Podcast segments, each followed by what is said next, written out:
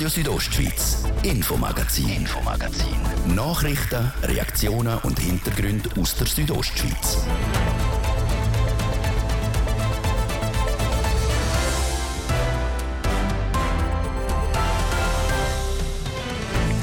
Die Wölfe sie kommen immer mehr unter Beschuss, jetzt auch im Bundesparlament. Nach dem Ständerat hat heute auch der Nationalrat beschlossen, dass Wölfe, die Schäden anrichten, dürfen getötet werden. Und gestern am späten Nachmittag im Grossratsgebäude in Chur, ein sehr emotionaler Moment mit einem grossen Applaus, hat das Bündner Parlament die Regierungsräte Mario Cavicelli und Christian Radgeb verabschiedet. Das Thema im ersten Teil, heute im Infomagazin auf RSO vom Donnerstag, am 8. Dezember, in der Redaktion der Martin de Plazes. Guten Abend. Vor zehn Jahren hat es in der Schweiz ein einziges Wolfsrudel gegeben, heute sind es 20. Und so erstaunt es gar nicht, dass die Angriffe der Wölfe auf Nutztiere massiv zugenommen haben. In dem Jahr werden es wahrscheinlich über 1000 Nutztiere sein, die von Wölfen gerissen worden sind. Was zu viel ist, ist zu viel. So hat heute nach dem Ständerat auch der Nationalrat nachgegeben. Der Nationalrat hat grünes Licht gegeben für die sogenannten proaktiven Wolfsabwehr. Abschüsse. Für das hat sich im Besonderen der Bündner Mittelständerater Stefan Engler eingesetzt. Dass der Nationalrat heute seinem Anliegen zugestimmt hat, das ist auf Messers Schneide gestanden, wie der Ständerat Stefan Engler mir am Telefon gesagt hat. Ja, das ist nicht unbedingt so vorausgesehen aber äh, natürlich ist es jetzt erfreulich, dass eine Mehrheit, wenn auch eine knappe Mehrheit aus dem Nationalrat in dem Hauptpunkt, in der Hauptforderung, dass man in Zukunft nicht muss warten, bis es große Schäden gibt, bis man kann eingreifen, sondern dass auch ein, sogenanntes Wolfsmanagement soll möglich sein, wo präventiv auch Interventionen ermöglicht. Das ist sehr erfreulich, auch wenn noch nicht alle Details fertig beraten sind. Das Geschäft wird äh, noch ein paar Differenzen haben, wo wir dann nächste Woche im Ständerat werden müssen anschauen. Jetzt, laut dem Ständerat und auch dem Nationalrat dürfen Wölfe dann geschossen werden vom 1. September bis zum 31. Dezember. Das heißt nur in dem Zeitfenster drin. In dem Zeitfenster drin äh, gilt die Möglichkeit, sage jetzt, äh, präventiv äh, können zu regulieren. Ähnlich wie man das beim Steinwild macht, wo ja auch eine geschützte Tierart ist wo man auch aufgrund äh, von Plänen äh, bejagen tut, ohne dass die Art aber ausgerottet worden wäre. Ähm, ähnliche Planung wird man dann auch jetzt für die Wölfe können machen. Die Kantone werden das müssen erarbeiten. Im Fokus sind die Wolfsrisse im Kanton Graubünden, vor allem in den Sommermonaten, wenn die Alpen bewirtschaftet sind.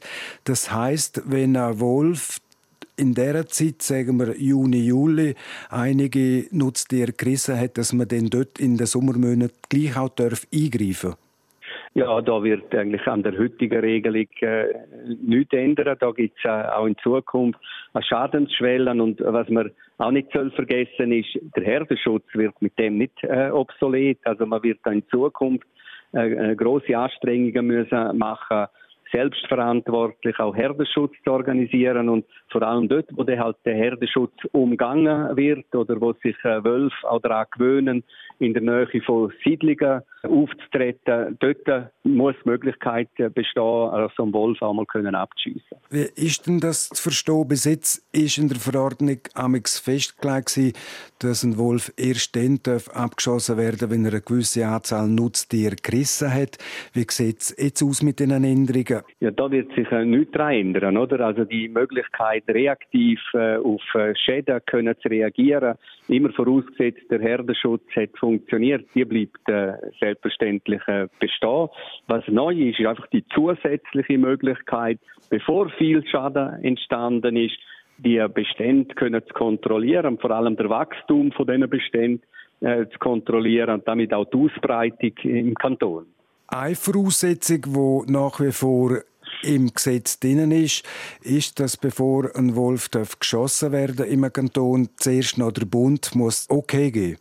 Ja, also vor allem jetzt bei der präventiven Bestandesregulierung müssen die Pläne vorher vom Bund genehmigt werden.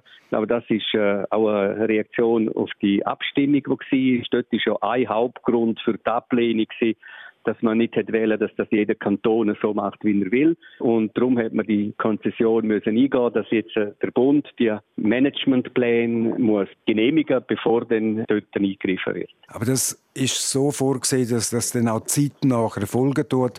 Das heißt, dass die Abklärungen vom Bund wirklich schnell gemacht werden, so dass der Kanton dann kann reagieren. Genau, also das ist auch eine weitere Forderung, die man muss äh, stellen, auch am bestehenden Wolfskonzept, dass es äh, viel schneller aus den Amtsstuben in Bern wieder zurückkommt, wenn da der Bedarf dafür ist, äh, einzugreifen. Vor allem das Altpersonal, die Alpwirtschaft ist psychisch und physisch stark unter Druck gestanden in den letzten Sommer. Wenn treten die Änderungen vom eidgenössischen Jagdgesetz in Kraft schon vor dem Alpsommer 2023? Also man wird jetzt für das 23, wahrscheinlich auch noch für das 24 mit den heutigen Regeln müssen umgehen können. Also immer noch reaktive Möglichkeit zum Eingreifen. Bis das mit der Planung und präventiven Abschüssen dann auch greifen tut, würde ich meinen, geht das sicher noch zwei, drei, vielleicht auch noch vier Jahre. Aber bis dorthin werden wir jetzt auch mit den äh, Möglichkeiten, die ja jetzt der Bund mit der Anpassung von der Verordnung auch noch ein Stück weit äh, gelockert hat, äh, müssen leben. Das heißt, es geht noch ein Weile, bis der Wolf dann so richtig unter Beschuss kommt. Also was heißt äh, unter Beschuss? Also man will ja nicht den Wolf einfach unter Beschuss äh, nehmen, weil man den will ausrotten. Man will einfach eine kontrollierte Ausbreitung und Entwicklung haben und das setzt äh, auch Planungen voraus. Also bin auch überzeugt, dass man mit großer Sorgfalt das wird müssen und auch machen. Seit der Mittelständerat Stefan Engler, wo sich besonders eingesetzt hat, dass der Schutz vom Wolf aufgeweicht wird.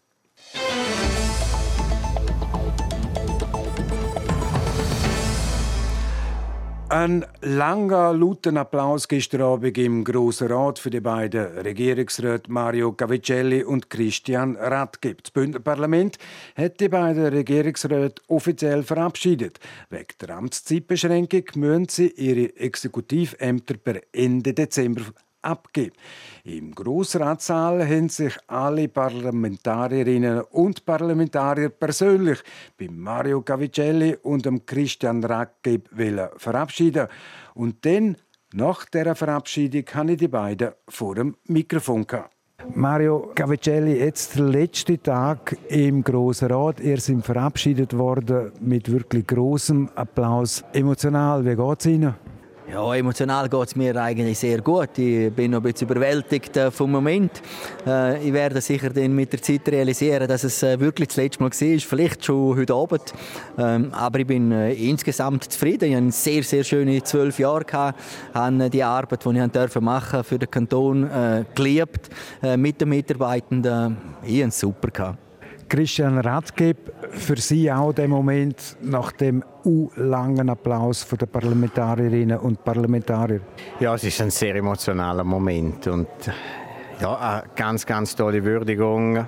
Ja, es ist äh, wirklich sehr, sehr bewegend sehr wertschätzend und äh, natürlich genießt man jede Sekunde, jeden Moment hier im Saal. Es war Ausdruck auch von einer konstruktiven Zusammenarbeit zugunsten vom Kanton, am gemeinsamen Bearbeiten von auch schwierigen Dossiers. Aber wir haben eine ganz tolle Kultur im Umgang, eine respektvolle Kultur und eine, wo man immer versucht, gemeinsam für den Kanton Graubünden den richtigen Weg zu finden. Wo Sie angefangen haben als Regierungsrat, sind Sie Vorsteher für Polizei, Justiz und Gesundheit. Dann 2019 äh, sind Sie der Nachfolger von der damals abtretenden Regierungsrätin und Finanzdirektorin Barbara Janom Steiner. Frau Steiner, sie war die schwarze Barbara für uns wegen den Abschluss der Etats vom Kanton Graubünden. Bei Ihnen hat man auch immer wieder gesagt, der Christian Rackeb als Finanzdirektor schreibt ein rotes Budget, aber schließt mit einer schwarzen Rechnung ab. Ja, es ist natürlich so, dass wir äh, wirklich dankbar müssen sein, dass wir solide Finanzen haben beim Kanton, solide Finanzen haben bei den Gemeinden. Das ist nicht selbstverständlich. Wir haben äh, umsichtige Finanzführung in allen Jahren dürfen haben. Wir haben auch gute Jahre gehabt, finanziell. Wenn wir auch Turbulenzen hatten mit Covid, wo wir nicht gewusst haben, in welche Richtung das, geht. Jetzt das Gleiche wieder äh, mit der äh, Energieversorgungssicherheit, wo ein grosses Thema ist. Und dass wir trotz diesen Jahren können gut abschließen, das verdient ein großes Kompliment äh, unseren Leuten, unserer Bevölkerung, der Wirtschaft, die in dieser Zeit äh, Glanzleistungen erbracht haben. Und durch das ist auch der Finanzhaushalt ausgeglichen. Und wir haben immer einen vernünftigen Weg gefunden im Umgang mit den Finanzen. Zwar grosse Projekte auch stemmen, Generationenprojekte stemmen und trotzdem nicht überborden.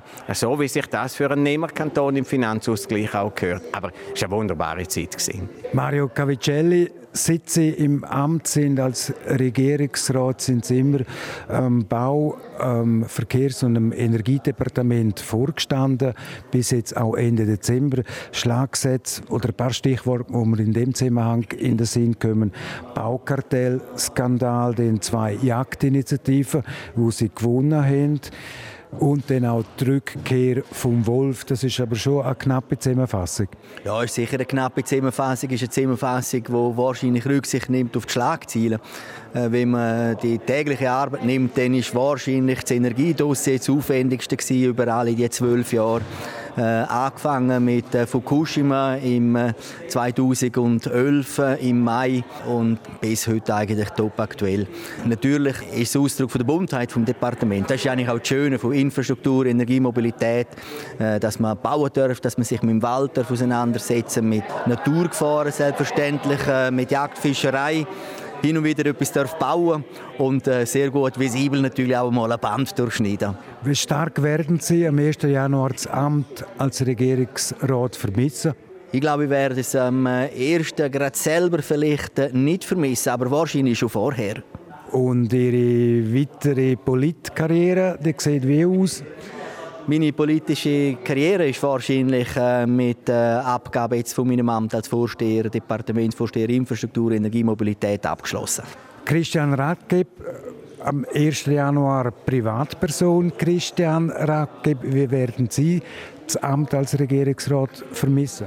Also jetzt schaffe ich mal noch bis zum 31.12. Bis dann beziehe ich nämlich auch noch Lohn. Ich habe noch ganz Haufen Arbeit und, und die Arbeit ist abgeschlossen am 31. 12. Man weiß von Anfang an, wenn man in die Regierung äh, im Kanton Graubünden äh, gewählt wird, dass man maximal äh, zweimal kann wiedergewählt werden. Also man ist vorbereitet darauf. Aber natürlich, ich glaube, Regierungsrat im Kanton Graubünden ist das schönste Exekutivamt, das man in der Schweiz kriegen kann. Es war ein grosses Privileg, das ich haben durfte haben während elf Jahren. Ich werde politisch sicher sehr interessiert bleiben. Vielleicht auch da und dort mal auf der Zuschauertribüne. Aber äh, für mich ist das äh, gut so und jetzt noch Vollgas bis Ende Jahr. Stichwort Sie bleiben politisch weiterhin logischerweise interessiert. Es ab nach Bundesbern. Ich bin jetzt äh, seit 36 Jahren politischer Amtsträger. Ich habe während der Kantizeit angefangen mit der Gründung äh, von unserer Jungpartei. Ich habe immer ein Amt in dieser Zeit, ganz verschiedene und kann mir das auch für die Zukunft vorstellen und, und bin offen und würde gerne, wenn es die Möglichkeit gibt, mich auch weiter politisch äh, engagieren. Politisch interessiert werde ich auf jeden Fall bleiben, auch dem 1. Januar 2023. Wenn ich da gerade nachhaken Dana Giacometti, sie ist für die FDP Graubünden im Nationalrat, sie treten auch an. Sie, sie sind ein Schwergewicht in der Bündner Politik. Das wird eng für Frau Anna Giacometti. Die Partei hat mich angefragt, äh, weil äh, sie der Auffassung ist, dass es meine Stimme braucht, damit wir den Sitz von der FDP erhalten können.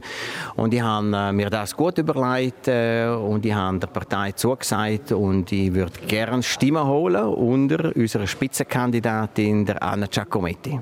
Herr noch Regierungsrat Christian Rackeb, Herr noch Regierungsrat Mario Cavicella, ich danke euch für das Interview und alles Gute für die Zukunft. Danke vielmals, Marc. Danke vielmals, alles Gute. Für die beiden abtretenden Regierungsräte Gavicelli und Radgib übernehmen den am 1. Januar 2023 die neuen, der Regierungsrätin Carmelia Meisen und der Regierungsrat Martin Bühler. Und jetzt eine kurze Unterbrechung für Werbung, Wetter und Verkehr.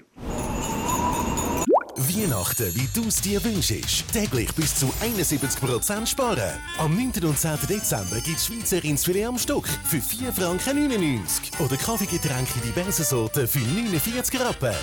Lidl lohnt sich. Club Days bei Ochsner Sport. Profitiere als Clubmitglied noch bis am Sonntag von 20% Rabatt auf alles. Jetzt in über 80 Filialen und online unter ochsnersport.ch. Sind Sie schon bereit für die schönste Jahreszeit? Im Landquart Fashion Outlet finden Sie garantiert die besten Weihnachtsgeschenke. Auf ausgewählte Artikel von über 160 Fashionmarken gibt es mindestens 30% Rabatt. Das gibt's nur an einem Ort. Landquart Fashion Outlet. Ihre Lieblingsmarken ganz nah. Donnerstag, der 8. Dezember, es war halb sechs. Das Wetter präsentiert von disco-fox.ch. Die Tanzschule in Chur für Partyspaß. Jetzt mit neuen Kürzen, damit du auf jedem Fest daheim bist. Auf disco-fox.ch.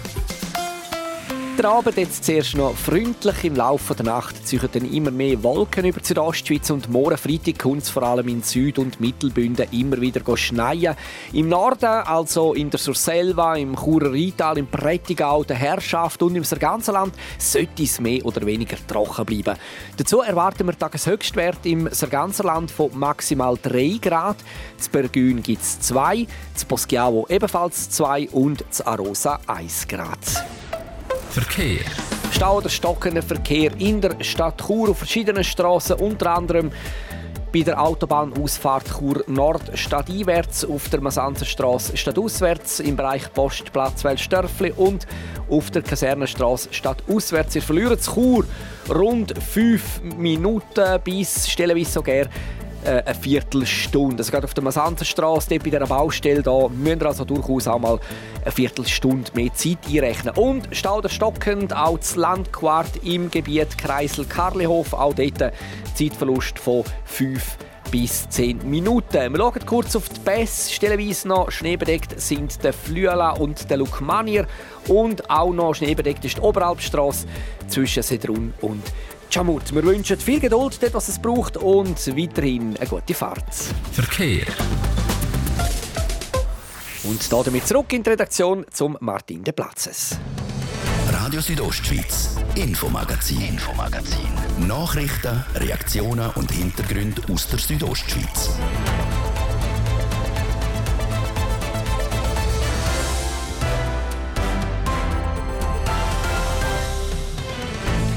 Präzis zweieinhalb Minuten ab dem halb sechs auf RSO jetzt die Thema. Ein einstimmiges Bekenntnis im Grossen Rat für das Dorf Brienz, wo rutscht und rutscht und rutscht.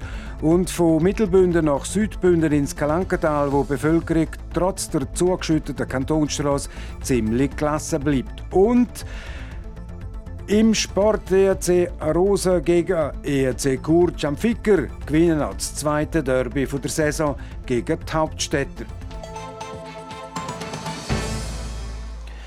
Seit 15 Jahren rutscht das Dorf Brienz in Richtung Talaben, aktuell etwa anderthalb Meter im Jahr. Erste Erkenntnis aus dem Sondierstollen unter dem Rutsch zeigen, dass der Rutsch dank weniger Wasserdruck nicht mehr so stark ist.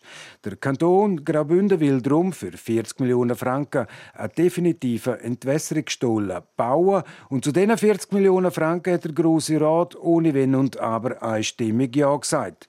In der rund zweistündigen Debatte haben sich viele Rednerinnen und Redner emotional solidarisch zeigt mit dem Bergdorf Brienz.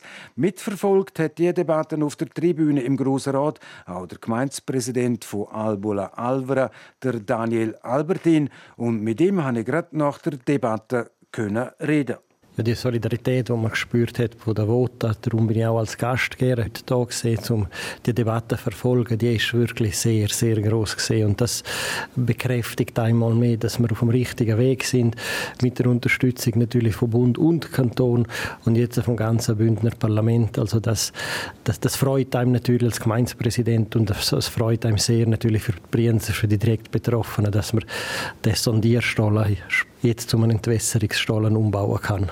Seit rund 15 Jahren rutscht das Dorf talabwärts Brienz, aktuell über eineinhalb Meter pro Jahr. Wie ist die Stimmung der bei der Bevölkerung im Dorf Brienz jetzt aufgrund von dem Umstand, dass es gleich jedes Jahr eineinhalb Meter abwärts geht? Ja, die Stimmung ist natürlich die ist ganz unterschiedlich, wenn man dem so will sagen. Es geht 1,50 Meter abwärts. Aber jetzt sieht man natürlich, seitdem dass man der Sondierstollen hat können machen, dass es eine Verlangsamung hat, auch in der Rutschig Dorf und verschiedene Messpunkte zeigen, dass durch die Entnahme vom Bohrwasserdruck, dass man doch eine Verlangsamung herbringt. Und das gibt so Gespür ist wenigstens ein bisschen wie eine Aufbruchstimmung. Und jetzt natürlich mit dem klaren Resultat, dass man dann der Sondierstrahlen zum Entwässerungsstrahlen auf, ausbaut. Ich glaube, das ist ein gutes Zeichen und das bestärkt auch einmal mehr, dass man alles macht, dass sie weiterhin dort wohnen können und dass sie weiterhin dort Heimat verspüren. Familien haben zum Teil schon die Häuser müssen verloren, also zwei Häuser müssen verloren werden. In den anderen Häusern gibt es Risse, zum Teil auch größere Risse. Das löst auch Angst aus in der Bevölkerung. Natürlich löst, löst das Angst aus. Also, wo man das erste Wohnhaus hätte müssen zurückbauen das ist sehr ein emotionaler Einschnitt gesehen. Das ist das erste Wohnhaus, das man hätte müssen zurückbauen, das von der Gebäudeversicherung abgeschrieben worden ist, weil es statisch nicht mehr bewohnbar ist. Man hätte müssen ein Kommuniegebäude abrupfen vor einem guten Jahr. Und das löst bei der Bevölkerung oder vor allem bei den direkt Betroffenen in Brienz natürlich schon sehr, sehr emotionale Gefühle aus. Und jetzt sieht man natürlich, dass es wieder ein bisschen Hoffnung gibt, aber das äh, täuscht natürlich auf der einen Seite auch, weil man sehr viele kleine Schäden in den Gebäudlichkeiten hat, die bis jetzt nicht deckt sind. Und da fragt man sich natürlich schon als Grundeigentümer, soll ich jetzt den Kachelofen noch flicken? Soll ich die Türen wieder richten? Oder ist es in zwei Monaten wieder gleich weit wie jetzt? Und das sind eben Schäden, die noch nicht deckt sind. Das ist erst ein Schaden deckt, wenn man langsame Rutschungen hat, wenn man einen Totalschaden hat. Und zwischen jetzt und einem Totalschaden vergeht sehr viel Zeit und das braucht sehr viel Substanz, um der in dieser Zeit auch dann dort können wohnen und auch das psychisch dann überhaupt zu akzeptieren, dass eventuell das Haus nicht mehr bewohnbar ist oder wenn soll ich wieder investieren, dass es länger bewohnbar wird. Das sind schon Entscheidungen, die sehr, die sehr, äh, sehr schwer sind für die direkt Betroffenen. Also das Horrorszenario wäre ja äh, eine Umsiedlung, wenn der Rutsch noch stärker würde zunehmen, wenn die Schäden noch viel, viel grösser wären. Wie geht die Bevölkerung in der Gemeinde Albola, Alvera, im Speziellen jetzt im Dorf Brienz, mit dem Schreckensszenario von einer möglichen Umsiedlung um? Ja, wir, haben, wir müssen das ein bisschen zweigeteilt anschauen. Wir haben die Rutschig Dorf, die ist planbarer als die Rutschig Berg, wenn ich dem so kann sagen. Wenn man bei der Rutschig Dorf eine Umsiedlung muss ins Auge fassen, dann ist es so, weil man Grundinfrastruktur nicht mehr können aufrichtig erhalten zum Beispiel. Wenn die Gemeinde einfach sagt, wir haben so viele Schäden, dass Grundinfrastruktur nicht mehr aufrechterhalten werden kann, dann kann man auch an eine Umsiedlung denken. Aber wenn man natürlich der Bergsturz, wo man jetzt natürlich die Abklärungen ich gehe davon aus, dass das jetzt ungefähr noch ein Jahr braucht, wenn man den Bergsturz die Gefahr vom Bergsturz, wenn man die nehmen kann oder wenn man eine gewisse Sicherheit hat, dass, dass es kein geologisches Versägen gibt von dem Berg, dass ein Bergsturz in dieser Art, wie wir heute auch in der Debatte gehört haben, nicht davon ausgehen müssen, dann hoffe ich schwer, dass der Sondierstollen, sprich der Entwässerungsstollen, hilft und man dann eine Umsiedlung nicht machen muss. Weil die Umsiedlung raumplanerisch gesehen, und auch das ist heute thematisiert worden in der Debatte, raumplanerisch ist das eine riesige Herausforderung, um ein ganzes Dorf mit der zweitheimischen umsiedeln in der Grössenordnung von Brienz. Das ist auch noch nie passiert worden in der Schweiz. Und da ist man schon noch, man kann wirklich sagen, am Mühe, wie macht man das? Umgehen muss logischerweise vor allem die Bevölkerung in Brienz mit dem Bergrutsch. Davon betroffen ist aber auch die Infrastruktur unterhalb von Brienz. Es ist das RHB, es ist Swissgrid mit den Stromleitungen, es ist die Kantonstrasse. Das ist ein Ausmaß, das fast nicht mehr bewältigt werden kann. Ja, das, das ist so, wenn man die Grundinfrastruktur anschaut, die vom Rutsch, auf der Rutschigdorf momentan auch drauf sind, sind dort natürlich auch sehr viele Schäden, permanente Schäden von diesen Grundinfrastrukturen. Aber im Verhältnis sind das immer noch materielle Schäden, wo man zu bewältigen kommt mit finanziellen Mitteln. Die menschlichen Schäden, wenn man dem so will sagen, die menschliche Tragödie, wenn man gehen müsste von Brienz, die ist nicht in Franken und Rappen zu beziffern. Jetzt mit dem deutlichen Ja ohne Gegenstimme zu den 40 Millionen Franken für den neuen Entwässerungsstollen. Wie geht es hier weiter mit dem Bau von, den, von Stollen? Angefangen haben die Bauarbeiten ja noch nicht. Nein, das ist so. Jetzt hat man einmal den Kredit, dass man weiterhin also an dem Entwässerungsstollen planen darf. Das heißt, wir müssen jetzt oder sind dran, um die Auswertungen vom Sondierstollen zu machen. Das geht sicherlich noch drei, vier Monate, bis man überhaupt die Auswertungen hat, die finalisierten Auswertungen. Und parallel nach der Sprechung von dem Kredit geht man dran und tut das Projekt vom Entwässerungsstollen aufgleisen so dass man dann im besten Fall vielleicht im März, April 24 dann mit dem Sondierstollen, mit dem Entwässerungsstollen anfangen kann. So der Daniel Albertin, Gemeinspräsident von Albola Alvera, nach der Debatte gestern im Grossen Rat.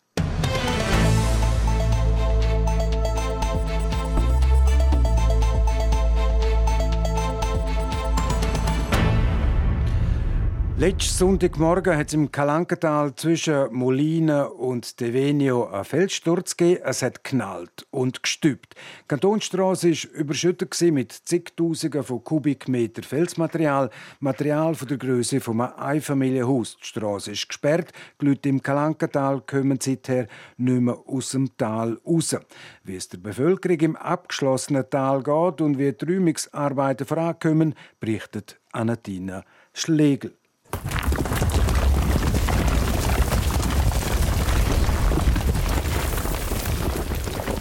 Etwa so hat es wahrscheinlich tönt, wo letzten Sonntag im Galankatal ein Fels ins Tal gestürzt ist. Zwischen 600 und 700 Kubikmeter war der Brücke. Das ist etwa so groß wie ein kleines Einfamilienhaus. Da dabei ist auch ein Teil der Straße, die ins Tal führt, verschüttet worden.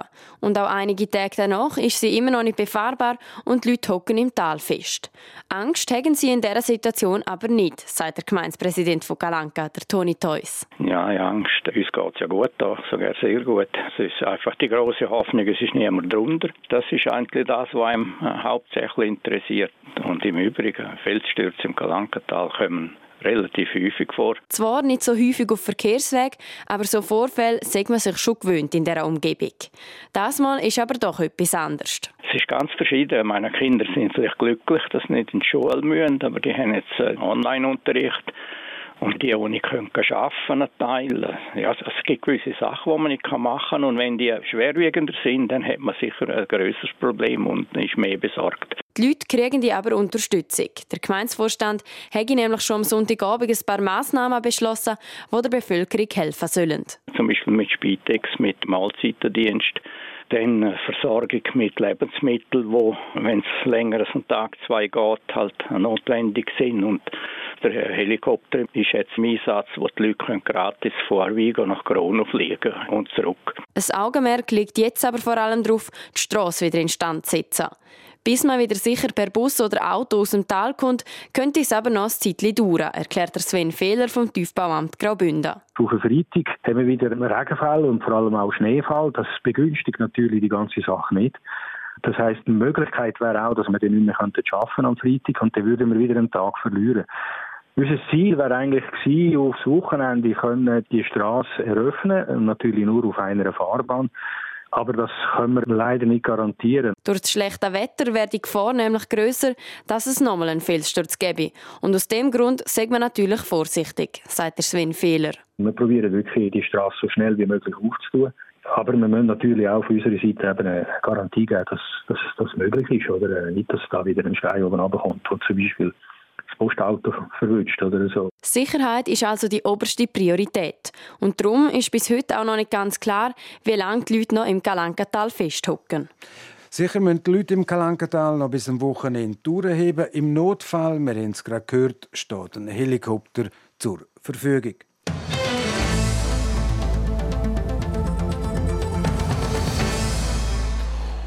Über 2000 Zuschauer im Stadion. Der Tabellenführer empfängt der Tabellendritte und dann ist es noch ein Derby. Das Spiel zwischen dem EC Chur und dem EC Arosa gestern Abend hat sein Name Spitzenkampf schon im Voraus verdient. Der Livio Biondini mit einem Rückblick. Zwei Spiele in Rosa haben Schanficker knapp mit 1 zu 0 gewonnen. Chur war auf eine Revanche aus. Vor dem Spiel hat der Churer Trainer Jan von Arx noch gesagt, man dürfe nicht zu viel Goal gegen eine Rosa kriegen. Sonst werde es sehr schwer, wieder ins Spiel zurückzukommen. Und gleich ist es nur sieben Minuten gegangen, bis der Patrick Bandiera und der Luca Karewitsch die Gäste mit 2 zu 0 in Führung gebracht haben. Genau nach Plan, wie der Arosa-Stürmer Bandiera sagt. Also es war unser Gameplan, also wir von Anfang an Druck machen. Ähm, wir wollten hart vorchecken und äh, defensiv first, also heisst, ähm, wir wollten hinten nichts oder wenig zulassen und es ist uns gut gelungen. Kurz darauf hat es Strafen für die Gäste gegeben. Chur konnte in doppelter Überzahl spielen und das gerade ausnutzen. Am Greg Halberstadt klingt mit seinem sechsten Saison-Goal der Anschluss. Die Churer haben Erfolg viel Druck gemacht, der Ausgleich hat aber nicht gelingen. Im Gegenteil, Arosa erhöht auf 3 zu 1. Vor allem Konsequenz im Churer Spiel hat gefehlt, wie der Torschütz Greg Halberstadt direkt nach dem Spiel analysiert. Ja, wir haben äh, phasenweise vieles, viel vom Spiel gehabt, aber ich denke, wir haben Dynamics vor allem auch im ersten Drittel ähm, zu viel gegeben, blöde Fehler. Und das hat dann auch ein Spiel gekostet, schlussendlich, durch 60 Minuten. Wo der Patrick Bandiera für eine Rosa von hinterem Goal zum 4-2 getroffen hat, per Rücken vom Churer Goalie Marvin Cortin, hat es bei Chur einen Wechsel gegeben. Der Cortin ist aus dem Goal, der Michael Bachhofner ist reingekommen. Aber auch er hat die Niederlage nicht mehr können abwenden Trotz am 3 zu 4 von Yannick Bucher ist Chur nicht mehr angekommen. Der Patrick Bandiera hat das Spiel mit seinem dritten Goal vom Abend, das mal ins Lehrernetz, entschieden. Laut dem dreifachen Torschütz ist aber nicht nur die Effizienz ausschlaggebend für den Aroser Sieg. Ja, effizient sicher auch, aber man ähm, braucht auch immer Glück. Also es ist schwierig, da zu spielen. Aus, äh, aus, also wenn du nicht daheim spielst. Und, ähm, ja, die zwei Goals sind uns, sind uns gelungen und ähm, ja, also es war äh, für unsere Seite ein gutes Spiel. Gewesen. Durch den Sieg überholt Arusa Chur in der Tabelle. Can Ficker sind wieder Erste, Chur ist punktgleich auf dem zweiten Platz, hat aber das schlechtere Torverhältnis. Die Niederlage werde Chur aber nicht entscheidend zurückwerfen, sagt der Greg Halberstadt nach dem Spiel. Sein Zwischenfazit zur Saison ist auf jeden Fall positiv. Ja, ich denke, es ist läuft nicht schlecht. Wir sind gut in die Liga reingekommen, ähm, haben uns gut eingelebt in die Liga jetzt momentan. Haben ein bisschen Mühe gehabt phasenweise, aber ähm, ja, ich habe das Gefühl, wir haben jetzt einen guten Kern im Team und äh, haben uns gefunden. Weiter geht es für beide Teams am 17. Dezember mit Auswärtsspiel. Arosa ist dann Gast beim EHC Thun und Chur reist auf Huttwil. RSO Sport. Präsentiert von Metzgerei Mark. Ihres Fachgeschäft für Fleischspezialitäten aus Graubünden in Chur, Langquart und Schiers. Echt einheimisch. Metzgerei-mark.ch ja, und vom Eisfeld jetzt auf den Schnee, da gibt es etwas zum Feiern für die Schweiz und auch für Graubünden. Nochmal Livio Biondini. Genau, und zwar zwei Podestplätze beim Weltcup-Auftakt der Skicrosserinnen und Skicrosser.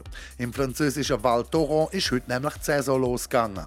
Bei der Frauen holt Bündnerin Talina Gantabay der dritte Platz. Es ist ihr dritter Podest in einem Weltcuprennen und das dritte Mal ist es Rang 3. Die schwedische Olympiasiegerin Sandra Näslund holt sich den Sieg, zweite wird Kanadierin Marielle Thompson. Hinter der Talina Gantabay landet die Schweizerin Fanny Smith auf Rang 4. Bei den Männern gibt es ebenfalls einen dritten Platz für die Schweiz, und zwar für den Jonas Lehnherr. Der St. Galler Rietaler muss sich nur dem Österreicher Johannes Rohrweg und dem Deutschen Tobias Müller geschlagen geben. Olympiasieger Ryan Regetz ist im Viertelfinal rausgefallen, der Olympia-Zweite Alex Fiva schon in der ersten K.O.-Runde. Wir bleiben im Schnee, aber gehen von Frankreich auf Österreich. Dort ist heute der Biathlon-Weltcup per 7,5 Kilometer Sprintdisziplin auf dem Programm gestanden und zwei Bündner Schwestern haben es in Top 20 geschafft. Daita Gasparin wird 14. Ihre ältere Schwester Elisa klassiert sich auf Rang 17. Ein bisschen überraschende Meldung gibt es aus Davos. Der Verteidiger Magnus Nygren verlor der HC Davos Ende Saison. Es war ein unglaublich harter Entscheid für ihn und seine Frau, wird der Schwede in einer Medienmitteilung vom HCD zitiert.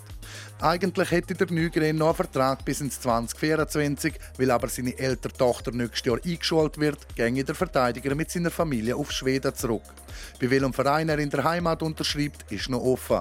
Der Magnus Nygren ist seit dem Sommer 2017 beim Schweizer Rekordmeister, hat 212 Ligaspiele für den HCD absolviert und dabei 151 Scorerpunkte geholt. RSO Sport. Präsentiert von Metzgerei Mark. Ihres Fachgeschäft für Fleischspezialitäten aus Graubünden in Chur, Langquart und Schiers. Echt einheimisch. Metzgerei-mark.ch Et voilà, präzise 10,5 Minuten vor dem 6. Und damit ist es das, das Infomagazin auf RSO vom Donnerstag, am 8. Dezember. Das kann nachgelost werden im Internet auf südostschweiz.ch-radio oder auch als Podcast. Das nächste Infomagazin gibt es wieder morgen am Freitag, wie gewohnt ab dem Viertel ab 5 Uhr, natürlich noch hier auf RSO. Ein Mikrofonzeit für heute. Auf Wiederhören, der Martin de Plazes. Einen guten Abend. Talk. Radio Südostschweiz, Infomagazin. Infomagazin. Nachrichten, Reaktionen und Hintergründe aus der Südostschweiz.